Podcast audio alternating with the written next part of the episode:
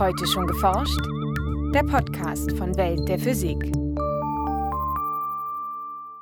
Ob Hochleistungsmaschinen in der Industrie oder kostengünstige Geräte für zu Hause, 3D-Drucker sind längst keine Neuheit mehr. Beim 3D-Druck werden dreidimensionale Werkstücke direkt aus dreidimensionalen digitalen Daten hergestellt. Die Herstellung erfolgt dabei im Allgemeinen schichtweise. So Edgar Dörsam von der Technischen Universität Darmstadt.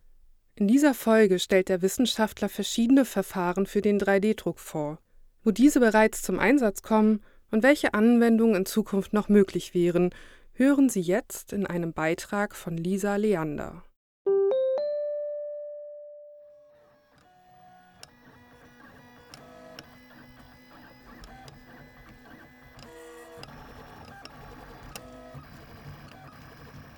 Schicht für Schicht entstehen in einem 3D-Drucker nahezu beliebige Formen. Das Funktionsprinzip geht auf ein Patent aus den 1980er Jahren zurück. Seitdem treiben neue Entwicklungen die Technik immer weiter voran. Inzwischen gibt es verschiedene Druckverfahren, die mit unterschiedlichen Materialien arbeiten. Wenn man an die Materialien schaut, dann sind es heute in der Praxis hauptsächlich Metalle, thermoplastische Kunststoffe, Photopolymerharze, die so eingesetzt werden. Das sind so die Hauptsysteme. Es gibt auch Wachse und Laminate, die da verwendet werden. Bei den Metallen kann ich noch ergänzen, dass man hauptsächlich hochwertige Metalle einsetzt, wie zum Beispiel Titan oder Edelstähle. So Edgar Dörsam von der Technischen Universität Darmstadt. Dort leitet er das Fachgebiet Druckmaschinen und Druckverfahren. Metalle lassen sich drucken, indem man sie zu einem feinen Pulver vermahlt und schließlich schichtweise aufschmilzt. Beim Schmelzen ist es so, dass zum Beispiel ein Laser das Pulver ausschmilzt und es kühlt dann wieder ab und wir haben einen kompletten metallischen Werkstoff. Das Pulver muss während des Druckens aber nicht zwingend komplett aufschmelzen. Beim sogenannten Lasersintern kann das Pulver aus einer oder mehreren Komponenten bestehen und die Temperaturen liegen knapp unter oder genau auf dem Schmelzpunkt der eingesetzten Materialien. Dadurch verbinden sich einzelne Pulverteilchen zwar miteinander und formen ein festes Werkstück, doch zwischen den Partikeln bleiben winzige Hohlräume zurück. Im Gegensatz zum klassischen Laserschmelzen und Aushärten ist das gedruckte Material deshalb deutlich poröser. Anschließend kann es aber weiter verdichtet werden, etwa durch erneutes Erhitzen. In allen beiden Fällen, beim Sintern und beim Schmelzen, kann man es so machen, dass man einen Laser benutzt und es wird nur lokal, örtlich sozusagen aufgeschmolzen und der Rest drumherum ist fest. Also kann man lokal eine Schmelzzone identifizieren, wie eigentlich Schweißen. Da ist es ähnlich. Die meisten 3D-Drucker für den privaten Bereich arbeiten dagegen mit speziellen Kunststoffen. Solche thermoplastischen Polymere verformen sich bei Wärme und härten anschließend wieder aus. Ein Laser ist dafür nicht nötig. Da führt man ein Filament zu. Das ist ein dünner Draht, 1,75 Millimeter aus einem Polymer. Und die werden aufgeschmolzen und dann wie bei so einer Klebepistole aufgetragen. Dann habe ich auch einen 3D-Teil. In diesem Fall muss ich auch wieder den Strang so aufwärmen, dass die darunterliegende Ebene auch wieder aufgeschmolzen wird. Sonst gibt es keine Verbindung. Ein anderes Verfahren, das vor allem bei Kunststoffen zum Einsatz kommt, ist das sogenannte Binder-Jetting. Hier werden einzelne Partikel schichtweise miteinander verklebt. Muss man sich jetzt kleine Kunststoffkügelchen vorstellen und dann drucke ich jetzt einen Binder rein und dieser Binder sorgt dafür, dass diese Pulver verbunden werden. Da gibt es eine chemische Reaktion und das härtet dann aus. Und dann habe ich dann am Ende einen Kunststoffverbund, der dann nur da, wo ich Binder drucke, wird Pulver verbunden. Das heißt, ich kann meine Lage so steuern, dass ich dann ein dreidimensionales Bauteil bekomme. Damit aus den Ausgangsmaterialien die gewünschte Struktur entstehen kann, muss der Drucker natürlich genaue Anweisungen erhalten. Also an welcher Stelle geklebt, Polymermasse aufgetragen oder Metallpulver erhitzt werden soll und an welcher nicht. Die Grundlage dafür bildet ein dreidimensionales Computermodell des zu druckenden Gegenstands. Die Frage ist, wo kommen die dreidimensionalen Daten her? Da gibt es verschiedene Möglichkeiten. Zum einen, sie kommen direkt aus einem CAD-System oder von einem Scanner. Das geht heute schon mit Handys. Oder auch, ich lade diese Daten vom Internetportal runter. CAD steht für Computer Aided Design oder computerunterstütztes Konstruieren und Zeichnen. Hier hilft eine spezielle Software dabei, ein detailgetreues 3D-Modell und damit die digitale Vorlage für den Druck zu entwerfen. Ein großer Vorteil des 3D-Drucks liegt darin, dass sich schnell und preisgünstig Prototypen herstellen lassen. Fachleute sprechen dabei vom Rapid Prototyping.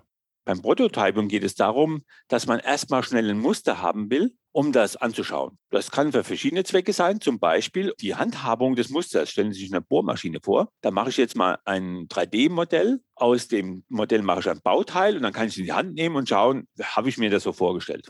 Oder aber passt dieses Teil irgendwo ins Armaturenbrett vom Auto rein. Also die Passfähigkeit sicherzustellen. Das einfache und schnelle Herstellen von Prototypen kann die Entwicklungszeiten von neuen Produkten erheblich reduzieren. Denn während die Serienproduktion vorbereitet wird, lässt sich das Bauteil so bereits optimieren. Der Trend geht laut Dörsam jedoch in Richtung der industriellen Fertigung. Statt einzelner Muster werden hier ganze Serien von Bauteilen und Produkten hergestellt. Ein sehr bekanntes Produkt sind sogenannte In-Ear-Hörgeräte. Also das sind die Hörgeräte, die in das Ohr kommen. Da wird es so gemacht, da wird das Ohr ausgescannt und die Technik ist immer dieselbe, ist klar, aber die Hülle von dem Hörgerät, die wird dann mit 3D-Druck hergestellt und passt dann zur entsprechenden Person. Und da ist es so, dass viele Firmen, die großen allemal, stellen nur noch über 3D-Druck diese Hörgeräte her.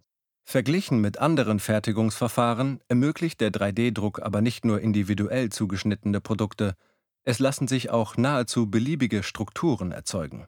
Das heißt, wir können komplexe Bauteile herstellen, die so gar nicht herstellbar sind. Also eine Bohrung beispielsweise, wenn ich die bohre mit dem Bohrer in ein Metallteil, die muss immer gerade sein. Ich kann nicht um die Ecke bohren. Aber im 3D-Druck können wir Bohrungen herstellen, die durchaus beliebige Kontur haben. Und das Stichwort, das da oft fällt, ist Complexity for Free. Das kostet nicht mehr Geld, ein komplexes Bauteil herzustellen.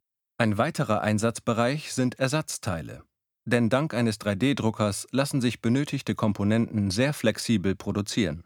Die Lebensdauer von Waschmaschinen oder solche Gebrauchsgüter, die wir in Haushalten haben, sind ja etliche Jahre. Und zu Beginn muss dann ein Produktmanager festlegen, wie viele Ersatzteile lege ich mir aufs Lager. Das ist ja gar nicht nachhaltig. Das heißt, ich weiß ja gar nicht, was so genau kaputt geht. Und es würde ja Sinn machen, dass man die Ersatzteile dann fertigt, wenn man sie braucht.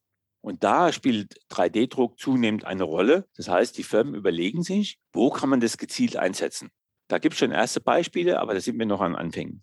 Mit diesem Ansatz ließen sich nicht nur Kosten, sondern auch Ressourcen sparen.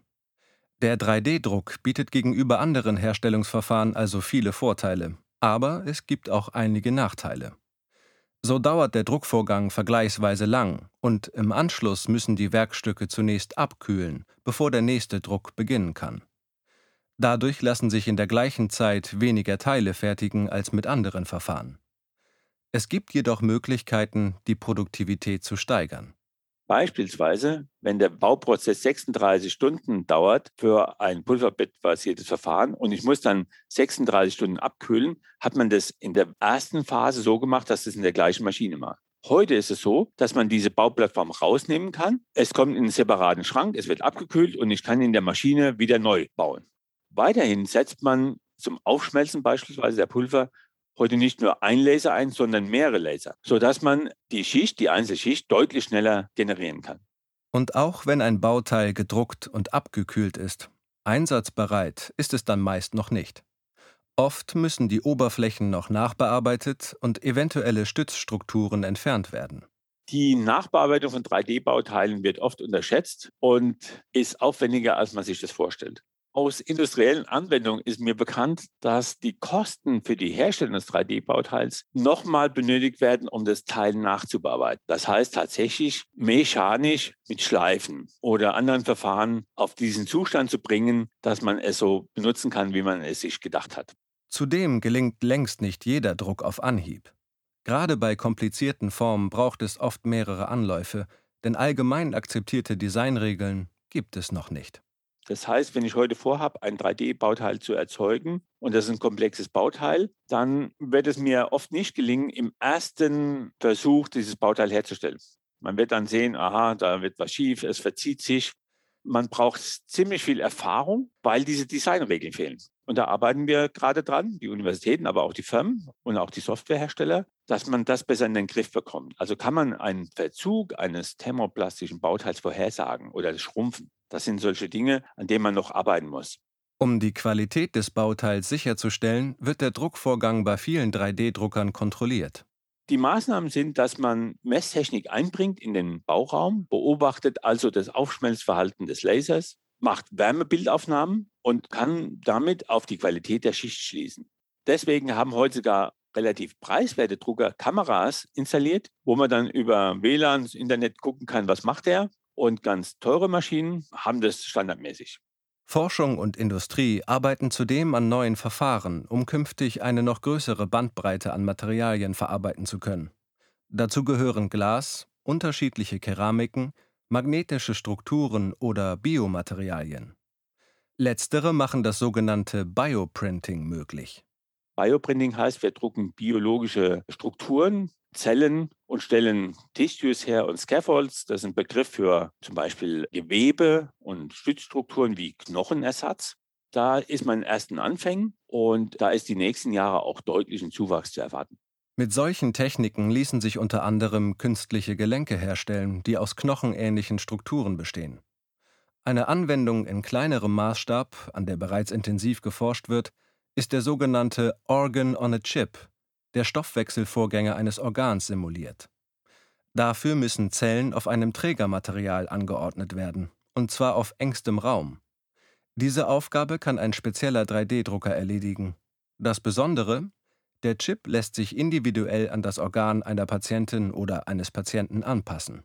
Dann sind die Mediziner in der Lage, an diesem Organ on a Chip die Wirkung von Medikamenten zu untersuchen und zu testen. Und so müssen sie das nicht am Patienten tun. Und das ist sehr interessant für die Medizin. Wenn man das dann im Kleinen kann, also Organ on a Chip, ist die Idee natürlich, dass man auch ganze Organe irgendwann mal drucken kann. Aber da werden einige Jahre ins Land gehen, denke ich mir.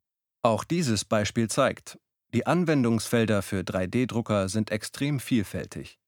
Und auch wenn sich der Einsatz nicht für alle Bereiche eignet oder lohnt, dürften uns Teile aus dem 3D-Drucker in Zukunft noch häufiger im Alltag begegnen. Ein Beitrag von Lisa Leander, gesprochen von Elias Emken. Aufnahme: Das Hörspielstudio Kreuzberg. Tonbearbeitung und Schnitt: Daniel Levy. Redaktion: Welt der Physik. Welt der Physik wird herausgegeben vom Bundesministerium für Bildung und Forschung und von der Deutschen Physikalischen Gesellschaft.